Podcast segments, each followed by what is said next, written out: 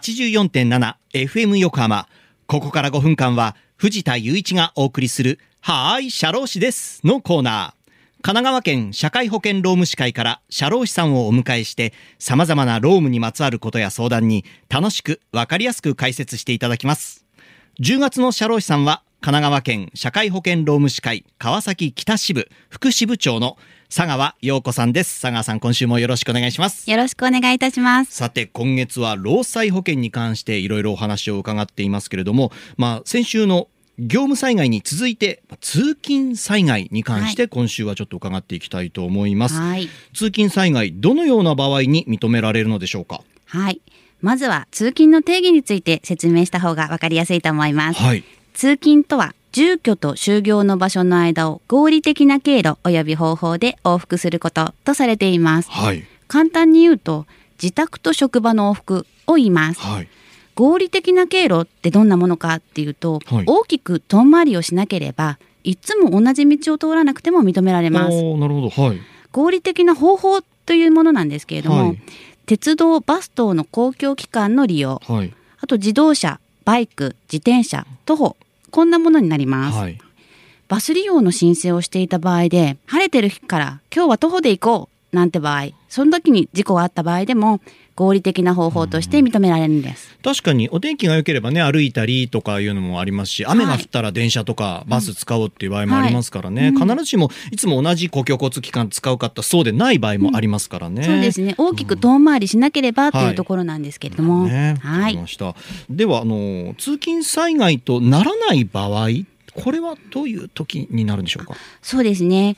例えば営業担当が会社に寄らないではい。直接お客さんに行く場合、はい。客先に行くような場合ってはい。いうんですけれども、自宅を出た途端にお客様先に行くという業務になっているので、はい。客先移動中の事故については通勤災害ではなくて、はい。業務災害になります。なるほど。はい。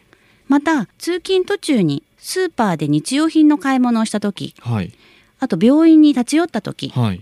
こんな時は通勤から外れている時う間この時間は労災とは認められません。はい。だけど買い物や病院が終わってはい。また通常の通勤経路に戻った場合戻ったとこから通勤になるんです。あーなるほど。結構細かくそういうの決められているんですね。そうですね。まあでもこれを見ると、ん。あの寄り道してもまあいいっていうことですか？そうすると。そうですね。はい。うん。でも日常生活に必要なものとして認められる寄り道のみなんです。ああなるほど。はい。まあ、認められないケースとしてはい。会社帰りに映画見に行った場合こんな時にはですね業務がもうすでに終わってしまってはい。映画を見た帰りになってしまうので通勤災害害としては認められないんです。なるほどね。はい。あの業務災害と通勤災害でまあ給付に違いってあるんですか？はい。まずは給付の名称が違います。はい。労災で病院にかかった場合医療費っていうのが支給されますけれども、はい。業務上の場合には療養保障給付。で通勤の場合にははい。療養給付といって、うん名称の間にですね、はい。あの業務災害の場合には保証という単語が入ります。なるほどはい。はい、さらにですね申請用紙も業務上と通勤では異なりますので、はいご注意ください。はい。はい。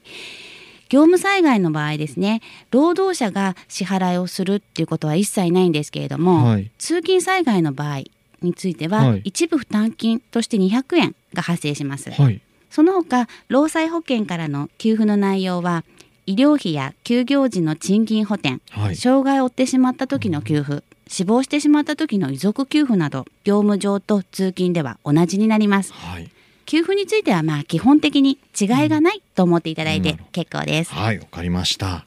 リスナーの皆さんいかがだったでしょうか？はい、社労士です。では、皆さんからのメールもお待ちしています。社労士さんに聞いてみたいことや、このコーナーへの感想もお待ちしています。メッセージをご紹介した方には、FM 横浜のステッカーと、はい、社労士です。オリジナルエコバッグをセットにしてプレゼント。メールアドレスは、社労士アットマーク、FM 横浜 .jp、社労士アットマーク、FM 横浜 .jp まで。また、この番組のポッドキャストもアップされています。FM 横浜のポッドキャストのページや神奈川県社会保険労務士会のホームページから飛べますのでぜひ聞いてみてください。聞いてみてください。はい。さてそろそろお別れの時間です。ここまでのお相手は藤田雄一と。佐川陽子でした。この後は再び浅見ルナさんのサンデーグッドバイブスでお楽しみください。それでははーい社労士です。また来週の日曜日午後2時30分にお会いしましょう